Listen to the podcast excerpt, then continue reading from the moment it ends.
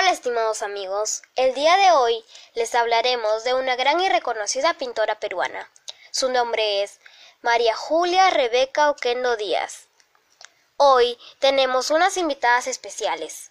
Una de ellas es Danae. Adelante, Danae. Gracias, amiga. Sí, aquí les daremos un dato muy importante de ella.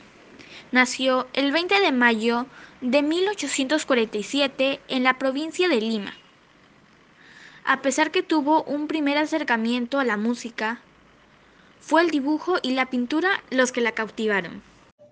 Rebeca Oquendo fue una pintora peruana activa y muy reconocida en el siglo XIX, en los años 1839-1930. Sus cinco pinturas reconocidas se encuentran en el Museo Nacional de Arqueología. María Julia falleció el 9 de abril de 1941.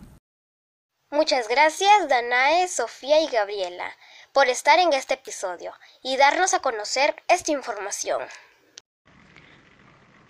Muchas gracias a ti y al público por escucharnos.